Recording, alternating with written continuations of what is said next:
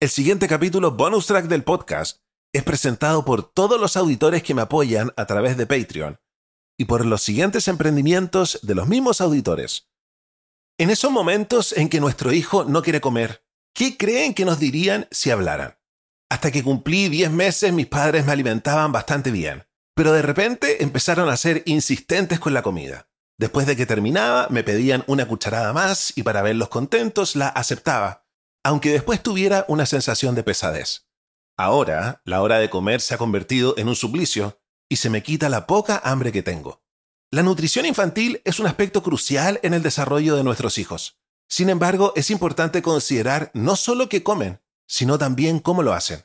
Debemos observar las señales de nuestros hijos y hacer que la comida se convierta en un momento de encuentro y de placer. Jardín Infantil y Sala Cuna Casa Roble tiene matrículas abiertas e incluye toda la alimentación y materiales. Estamos en Gestrudis Echeñique 485 Barrio El Golf. Contáctanos en jardincasarroble.cl o en nuestro Instagram arroba jardincasarroble. Si quieres avisar en el podcast, comunícate conmigo a través de Instagram. Búscame como José Miguel Villota.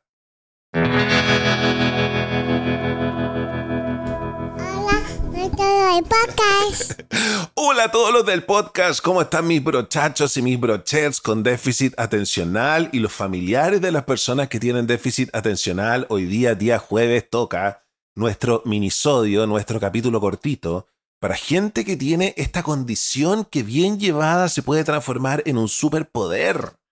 Estamos revisando el libro HDHD 2.0 escrito por John Ratey, uno de los primeros investigadores de este tema. Y él dice que uno puede transformar el déficit atencional con ciertas estrategias en algo súper bueno. Hemos estado hablando sobre cómo funciona nuestro cerebro porque este es un problema biológico y no de personalidad. Y por estos días nos estamos enfocando en el cerebelo, una parte que tiene el 75% de todas las neuronas, pero ocupa solo un 10% de la masa cerebral. La gente con déficit atencional tiene el cerebelo ligeramente más pequeño. En el capítulo anterior hablamos sobre cómo el cerebelo es fundamental para las decisiones rápidas y para el equilibrio. Hoy día vamos a seguir hablando de este tema. Vamos a hablar sobre cómo nosotros podemos mejorar nuestro cerebelo. y dice el libro, imagina que tu cerebro es una ciudad enorme con diferentes barrios encargados de distintas cosas. En uno de esos barrios, llamado Cerebelo, sucede algo muy especial. Este lugar que está en la parte de atrás de tu cabeza no solo te ayuda con no caerte cuando corres o andas en skate, sino que también es como un director de orquesta para tus pensamientos y emociones. En 1998, un experto en cerebros, Jeremy Schmaman, descubrió algo asombroso sobre este barrio cerebral. Trabajando en Harvard, él estudió a personas cuyo cerebelo tenía problemas y encontró que este lugar no solo nos ayuda a movernos sin tropezar, sino que también controla cómo pensamos y cómo sentimos. Es como si el cerebelo fuera un DJ que mezcla las canciones de nuestros pensamientos y emociones, manteniendo todo en armonía. Schmaman encontró que problemas en el cerebelo pueden causar algo parecido al déficit atencional. Te lo voy a repetir porque esto es fundamental. Schmaman encontró que problemas en el cerebelo pueden causar algo parecido al déficit atencional. Esto es como si el DJ del cerebelo se confundiera y pusiera canciones demasiado rápido o demasiado lento, desordenando tus pensamientos y tus emociones. En un artículo del 2004, Schmaman habló de algo llamado amortiguador de oscilaciones. Piénsalo como un sistema de estabilización para tu cerebro. Ayuda a que tus pensamientos y emociones no se descontrolen como un piloto automático. Si este sistema falla, te puedes sentir desorientado, como cuando intentas caminar en un barco en movimiento. Pero aquí viene la parte más interesante. Al igual que puedes entrenar tus músculos en el gimnasio, también puedes entrenar tu cerebelo. Esto es gracias a la neuroplasticidad, que es la habilidad del cerebro para cambiar y mejorar y crecer.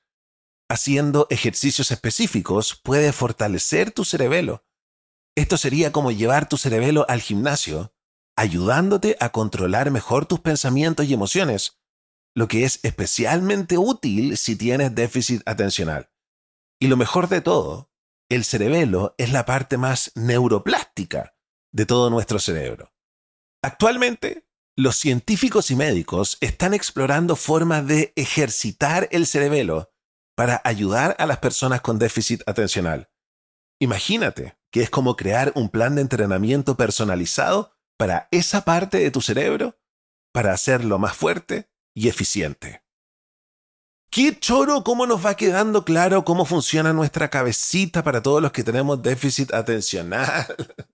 para que lo llevemos de buena manera, vamos a seguir profundizando sobre el cerebelo en los próximos capítulos.